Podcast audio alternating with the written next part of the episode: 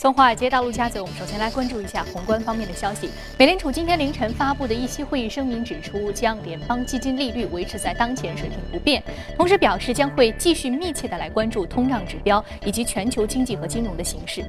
声明还表示，美联储官员对于当前美国经济的评价是喜忧参半的。虽然四月份的信息显示美国经济增长似乎已经回升，但是呢，就业市场改善的步伐在放缓。在本次会议上，美联储官员还。全面下调了未来加息的次数的预期，预计二零一七年底联邦基金利率会达到百分之一点六二五，二零一八年底呢达到百分之二点三七五，远远低于三月会议时所提到的百分之三。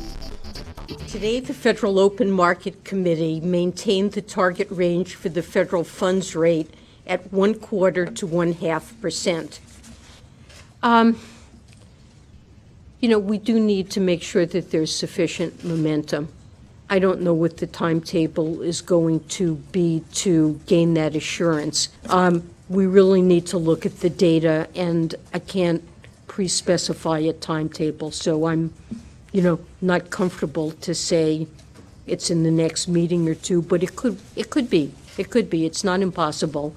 It's not impossible that by July, for example, we would see um, data that led us to believe that we're in, we're in a perfectly fine course. And the upcoming UK decision on whether or not to leave the European Union is something we discussed, and I think it's fair to say that it was one of the factors uh, that factored into today's decisions. Clearly, this is a very important decision for the United Kingdom and for Europe. Uh, it is a decision that could have uh, consequences for uh, economic con- and financial conditions in global financial markets.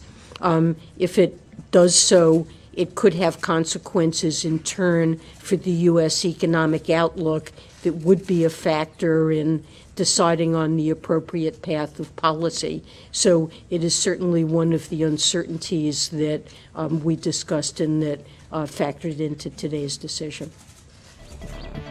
不仅仅是美国国内的因素，也包括欧洲方面的因素，也是美联储议息决议考虑的范畴之内。那接下来就让我们马上来关注到第一财经驻纽约记者葛维尔收盘之后给我们发回的有关于议息会议的相关消息。根据新的预测数字，公开市场委员会预测，美联储基准利率在二零一六年底前将达到百分之零点八七五，也就意味着在年底之前还有两次的加息可能。这与三月时的预测相同，但同时有六位公开市场委员会投票成员预测，今年年内的加息次数仅为一次。三月的时候呢，仅有一位委员做出了上述的预测。美联储预测到二零一八年底前的基准利率将会上扬到百分之二点三七五，较三月时候百分之三的预测也出现了调降。好的，非常感谢格尔给我们带来的有关于目前华尔街对于加息时点以及目前维持基准利率不变的这样一个消息的一些反馈以及一些观点。好，这里是正在直播的从华尔街到陆家嘴，接下来的时间我们就首先和嘉宾来聊一聊目前的美联储议息会议的最新的决议。马上进入到今天的节目。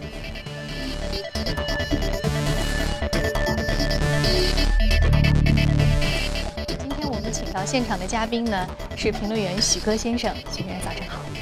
嗯，那您是怎么看目前维持基准利率不变的？因为其实我们之前对于它此时加息时点的一个判断呢，还是属属于是相对而言是比较符合预期的，觉得它这次不不太可能会真正加息，因为风险因素太多了。啊，正如我们我们所预期。那您觉得？但是我们有一点啊，就是它对于未来加息时间的预期也是在降低的。您对于这一点怎么看？嗯，首先昨天的会议，我我们觉得是符合预期的。嗯，会议之前很多人都认为不会，嗯，有一个加息的行为。呃，我们去判断这个加息的行为的话，另外还有一个指标就是看。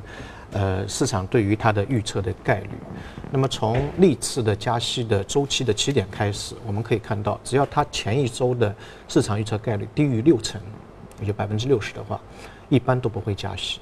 起码市场的这个情绪要在六成以上，大家有百分之六十人认为会加息，那个时候才有可能，当然不是一定。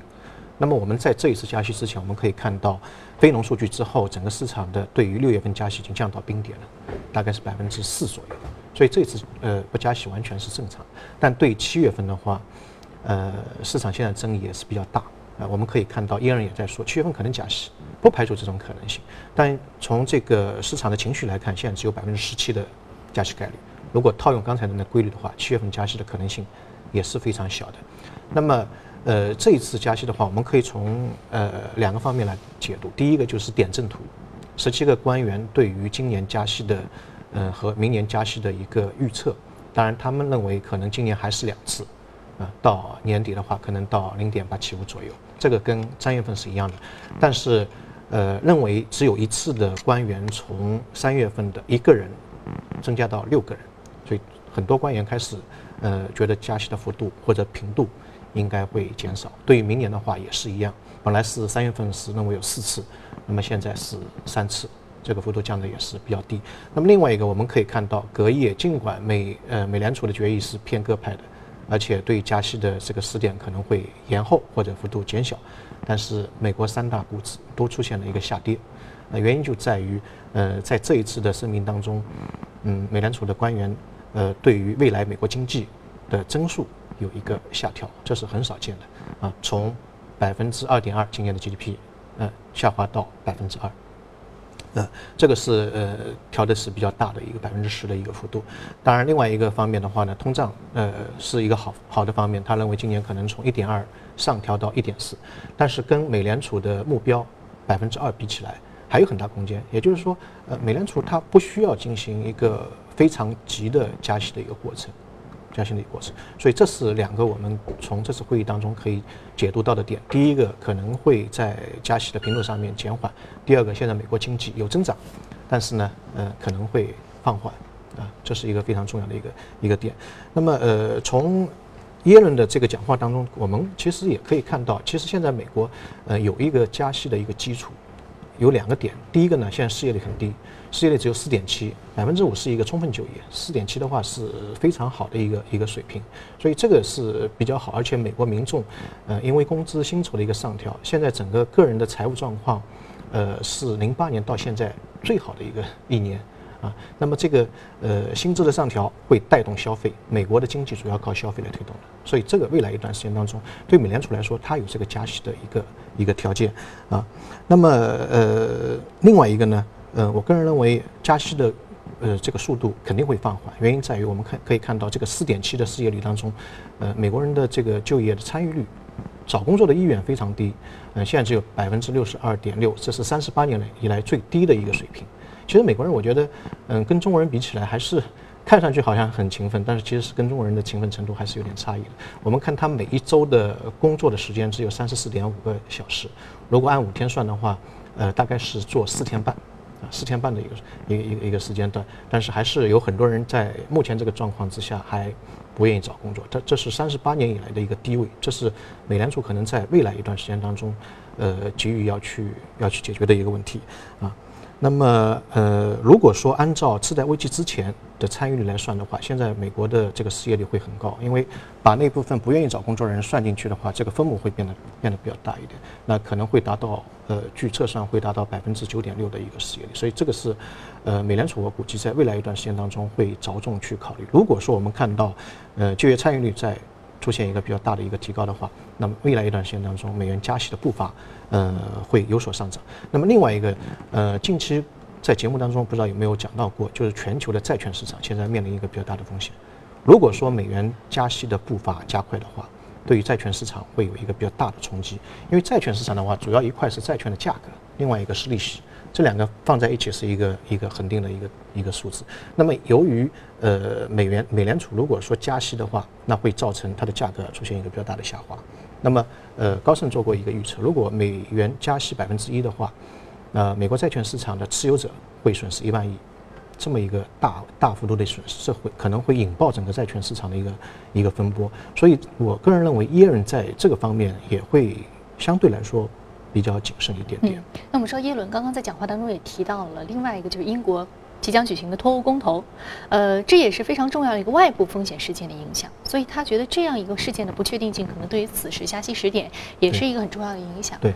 他肯定要去看，因为六月二十三号他要那个英国公投，看这个事件对他的影响。这个事件不仅仅是对美国，对全世界各个国家都是有非常大的一个影响。除了英国的公投之外，我们可以看到最近全世界很多国家都在不但不再加息，而且在降息。比如上周俄罗斯降了二十呃降了五十个点，然后韩国又是偷偷摸摸降了二十五个点。新西兰的央行它尽管没有降息，但是它还是说我要进一步的放宽货币宽松政策。所以它一旦贸然加息的话，可能会形成一个海绵效应，把周边的钱全部吸过来，造成美元升值大幅升值。对它经济也是一个比较大的影响，所以它要看一看。嗯，所以说它在权衡全球的一个货币政策的走向以及风险事件未来的一个走向的时候，它也是属于需要比较谨慎的来做决策啊。对。好，那在华尔街的分析师接受专访的时候呢，在接连错失年初的加息时点之后，伴随着美国大选日益的临近，美联储甚至可能需要等到明年再考虑加息。Right now, the question is if you keep kicking the can down the road, so what is the next time? What is the, the possible time for raising the uh, interest rates? You know, this is such a skitty Fed, Fed. It really is. This time I have to agree with them because the jobs number was so poor. GDP still only at, what, 8% or something like that. But the problem is they keep kicking it down. There is will never be a perfect time to raise rates, that's for sure. That said, I don't see them raising the rest of the summer. Now, granted, I mean, we could have a big jobs number and maybe they rush to raise it. I don't know. But I, I think realistically, you may not see a rate raise till the end of the year. Because remember, after September, you got the election coming up. I don't think they're going to uh, change rates in the middle, in between presidents. So come November, there's going to be a new president, regardless of who wins. There'll be a new president. So I don't see them raising. So the only maybe time they could raise is September, and I think we're going to have a slow summer. So I don't see that happening. So next year, maybe? I see probably next year, January, February would be a good start. You have a new president. Uh, you could just like wipe the slate clean and start a whole year fresh with an interest rate hike. That's what I'm thinking. 美联储主席耶伦在新闻发布会上表示，英国退欧公投确实是周三美联储决议的考虑因素之一。近期退欧公投民调显示，支持退欧选民领先，令美股在最近的几个交易日内接连承压。Because you'd see the dollar get so strong against the pound. Now remember, Europe's our biggest trading partner, but England itself we only do about 5% of our exports go to Britain. So I, I, think in the long run, it won't affect our exports so much, but it could affect the imbalance of the dollar. And remember, it's not so much Britain we're worried about. It's the contagion. Will Poland go? Will Italy go? Will France go? Will Germany go? So that's where things will get kind of confusing down the road. But overall, it's going to weigh on the Fed. There's no question about it. 第一财经记者格维尔申玉峰，美国纽约报道。 美联储降低加息预期呢？美元对多数的主要货币汇率隔夜下跌，美元指数一度下挫六十三点，跌幅超过百分之零点三五，刷新了日内低点。离岸人民币对美元一度大涨二百八十三点，涨幅超过百分之零点三四，刷新了六月十号以来的高位，至六点五八六三元。好，我们在关注完了宏观方面的消息之后呢，我们再来关注到的是隔夜领涨的板块和个股分别是什么？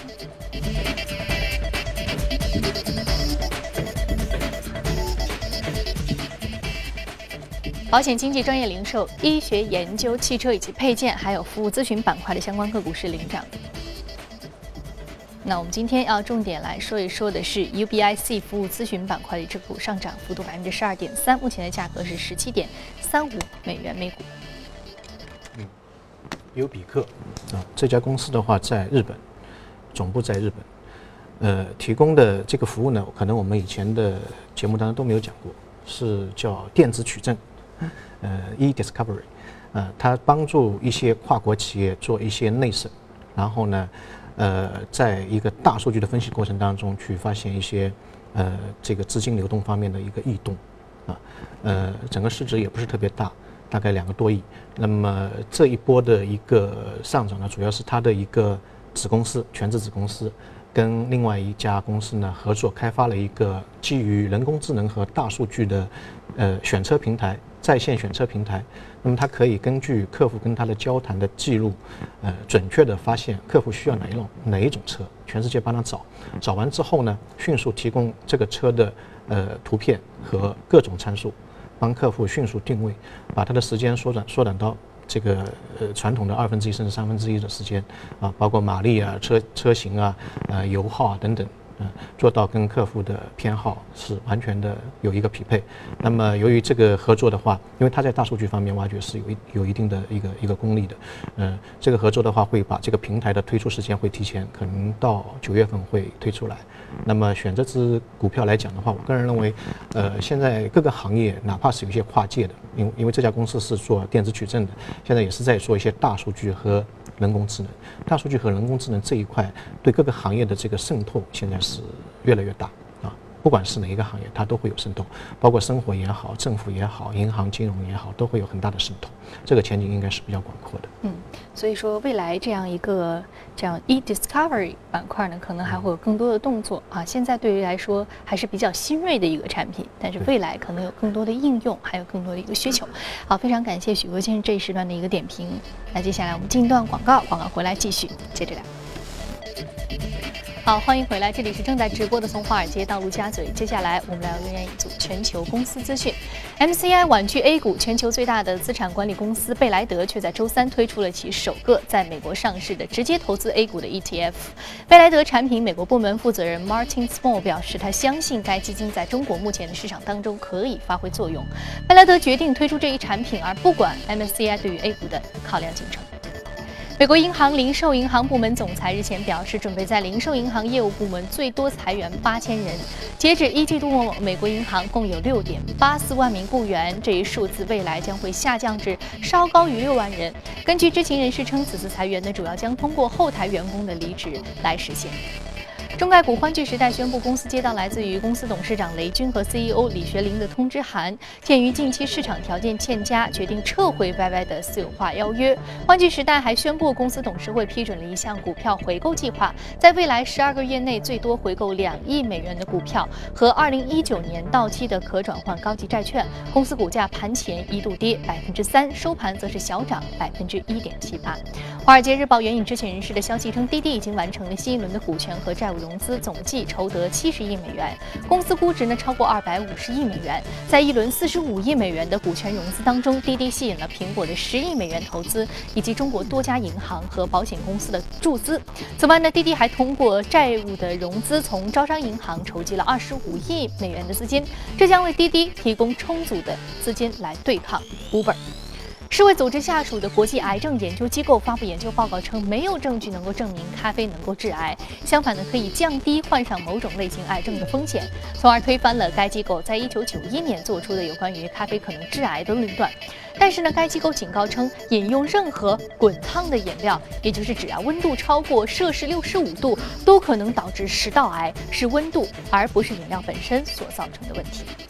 好，刚刚浏览了全球公司的资讯之后呢，接下来我们再回到资本市场，和嘉宾一起来聊聊值得关注的板块和个股分别是什么。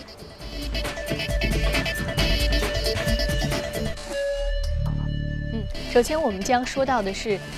来自于黄金板块的个股，黄金 ETF 啊，另外呢一只是百威英国酿酒板块之个股啊，前一只 ETF 上涨幅度是百分之零点三九，那另外呢酿酒板块这只百威呢上涨幅度百分之零点六三。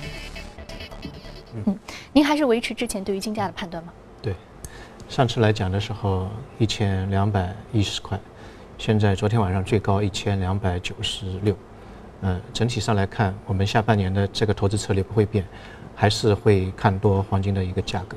呃，一个方面的话，呃，我们可以看到这一家是全球最大的 ETF，它在过去几个月当中，金价在跌，呃，有一个调整的过程，但是它是坚定的去持仓增多黄金的一个储量，大概加了百分之二十五的仓位。呃，它后面有一个很大的研究团队，那我觉得这种可以提供我们一个一个借鉴。啊，第二个就是。黄金的需求量现在全球，呃，都在增加。第三个，大家可以去考虑，呃，现在美联储如果说利率的这个频度放慢啊，那个加息的时点往后推的话，对于这种没有利息的资产，就是黄金，呃，是一个比较大的利好。那么还有呢，现现在，呃，现在百分之七十的黄金的一个企业的股价已经超过了百分之五十的一个跌幅，那么这个幅度已经远远低于它的真正的一个价值。那么，呃，我们去做黄金的话，以前我我经常会讲一个，黄金价格之所以下跌，有一个很大的因素就是那些金矿企业，它为了锁定未来的一个价格，因为一个金矿挖出来大概要七到十年，那么现在挖的话，到七年卖出去，如果价格下跌的话，它会亏。它为了锁定七年之后的价格的话，它会在今天把黄金的期货抛掉，也就是说，我我把七年之后的价格锁定。那么这种呃，如果说市场这种行为集中的话，会造成呃黄金的这个售买的力度会非会非常大。但如果说整个市场对于未来黄金的价格看多的话，它不会去做这个。提前售卖的一个锁定的一个，所以市场当中会少了很大的一块做空的力量，这个对于黄金的价格呢是一个比较大的一个支持。那最后一点，也就是我们下半年个人认为整个风险性的事件还算是会比较多一点啊，包括嗯下个礼拜的是不是欧呃那个英国脱离欧元区，美国经济现在。大家都在讲，是不是债券会是一个引爆点？另外一个，美国的股票市场现在已经到了一个非常高的高位，它的 B P E 值也是临界在历次的呃危机之前的一个高位，是不是会有一次比较大的一个下挫？这都是大家在讨论的事情。那么从这个角度上来讲，可能黄金在呃全球的基金经理的资产配置当中会占有一个越来越重要的一个位置。所以我们还是比较看多黄金未来的一个表现。嗯，依然是维持看多黄金的这样一个观点。对，嗯嗯。好，那接下来我们再来说到另外一只个股啊，是啤酒板块的百威英博。那今天我们就要说这个酿酒啤酒板块主要的原因是什么？呃，因为夏天到了。夏天到了，而且 欧洲杯正在继续。对，呃，它算是酿酒当中的一个小资的一个分类啊。酒的话，主要一个是季节性啊，天气热的时候，而且对于很多人是一个刚性的需求。当然，它可能。呃，收入少会少喝一点，那可能，但是每天下完班，呃，拿瓶啤酒是一种生活方式啊，跟这个在华尔街拿一杯咖啡一样的，它现在已经变成一种生活方式。那么，呃，另外一个就是您刚才讲到的一个赛事，啊，现在的欧洲杯如火如荼。呃，除了小龙虾之外，可能就是啤酒，对，就是啤酒的消费量会出现一个暴涨。那么我去看了一下，像这只股票，它过去三年当中，在季节性的上涨在九月份。那么呃，为什么会在九月份呢？我个人认为，九月份它可能会公布一个业绩。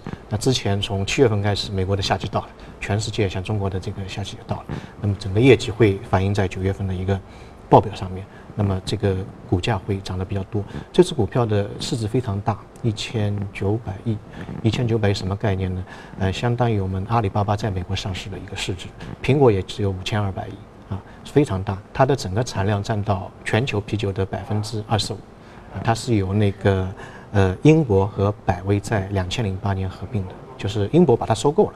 出了五百二十亿的美金把它收购了啊，所以呃，当然我们去看那个美国的那个啤酒行业，尽管它已经发展的非常好，但是它整体上来看还是往上走。